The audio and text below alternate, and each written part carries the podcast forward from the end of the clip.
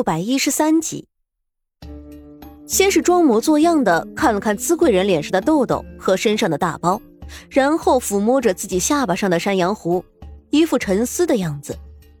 其实资贵人的情况，整个太医院都是知道的，无非就是肝火郁结，其实并没有什么大不了的。但关键就是资贵人一点都不配合治疗。开的药的确是都每天三顿不落的喝了，但是该生气、该发火照旧如此。这样一来，药性刚压下去的火气，马上又蹭蹭蹭的冒了上来，甚至更加严重了。这样怎么能好呢？太医，本宫这脸、这身体什么时候能好？你倒是说话！资贵人不敢去碰自己的脚，更加不敢碰身上的大包。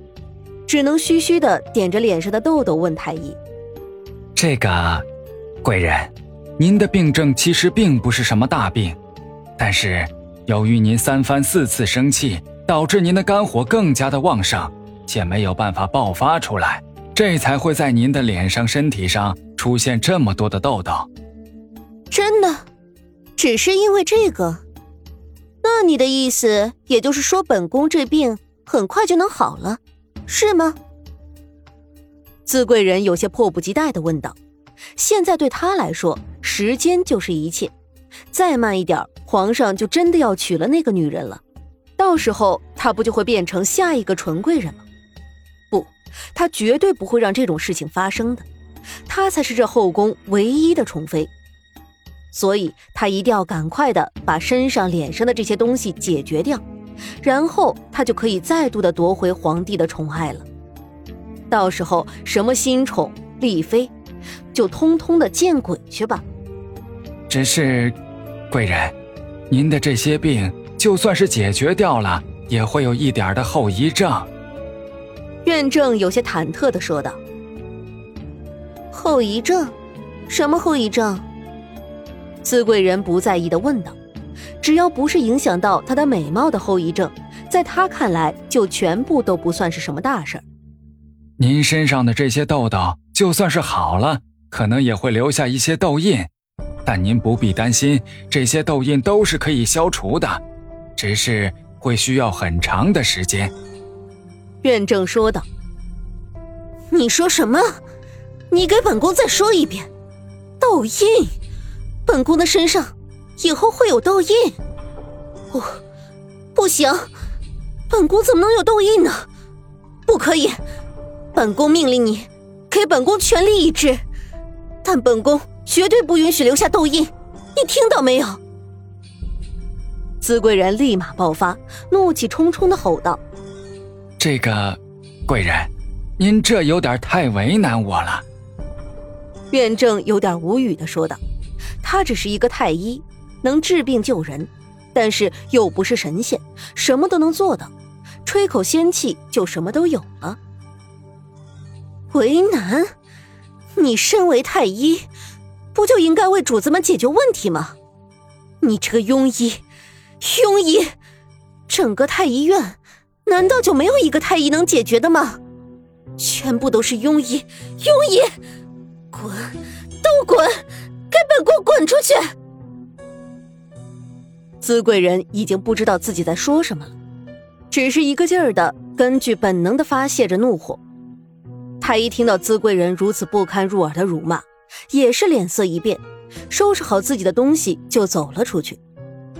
在后宫里，可以说太医是最不能得罪的人之一了，因为如果得罪了他们，他们悄无声息的给你下点什么药，就够你喝一壶的了。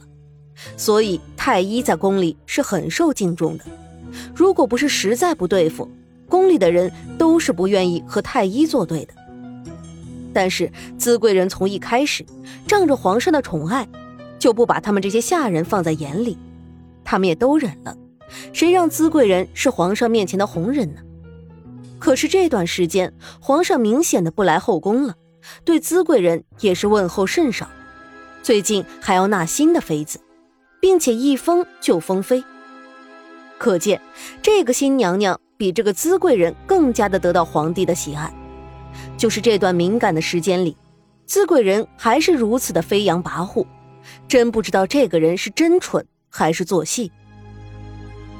而此时的沈炼仍旧被关在地牢里，只不过现在的这里除了他之外，又多了一个看管他的人。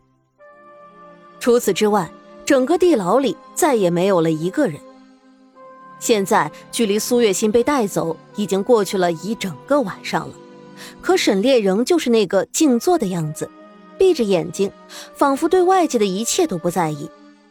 看管沈炼的是个公公，也是跟在皇帝身边服侍了挺长时间的了，但是并没有圆中得用。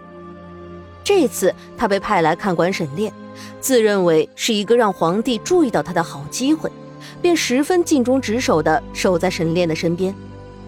也就这么一直看着沈炼坐在那里闭目养神，心中对此更是十分的不屑一顾。他知道皇帝要纳新妃，而且纳的人还是沈炼的妻子，虽然有些震惊，但并没有表现出什么了。毕竟这天下都是皇帝的，纳一个人罢了，又算得了什么呢？但是他却有些看不起沈炼。一个大男人，自己的妻子要被自己的父亲夺走了，自己却无动于衷，简直就是懦弱无能。庆王殿下，您真是让奴才开眼了呀！奴才从来都没有见过任何一个比您还要不问世事的人呢。忍了许久，小太监终于是没有忍住，出口讽刺道：“哎，您能不能告诉奴才，您是怎么做到的呀？”能这么淡定，妻子都要被自己的父亲给娶了，却还能坐在这里闭目养神。要不外界都说您厉害呢，果然不是我这种俗人能比得上的。就是这份忍耐力，也是够让奴才佩服的了。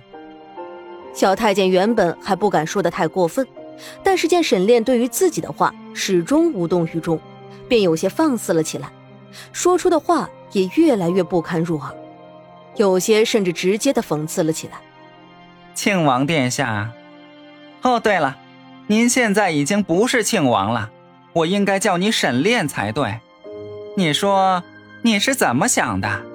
居然能为了一个女人放弃一切唾手可得的东西，跑去归隐山林，还为此把皇上给气得半死。这些年我也是见多了你和皇上对着干。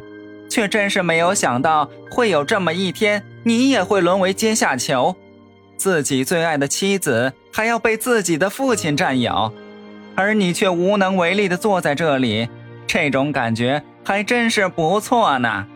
你们这些高高在上的人也会有这么一天。小太监自顾自的说着，丝毫都没有发现，从一开始沈炼就一直维持着同样的一个姿势，端坐在地上。甚至就连抬头都不曾有过。喂，别再装了，赶紧的给我起来，把这里给我打扫干净。就算你快要死了，也要做一个有价值的死人啊！小太监用脚踢了踢沈炼的鞋子，语气十分不好的说道。可是沈炼还是无动于衷。小太监做事要打他，可是却在抬起手的时候想起来。这人就算是现在没有了任何的身份，但是也不是自己一个小太监能斗得过的。算了，就再忍你一会儿，也不急于这一时。等到皇上真的确定了要了你的命的时候，我一定会亲自送你上路的。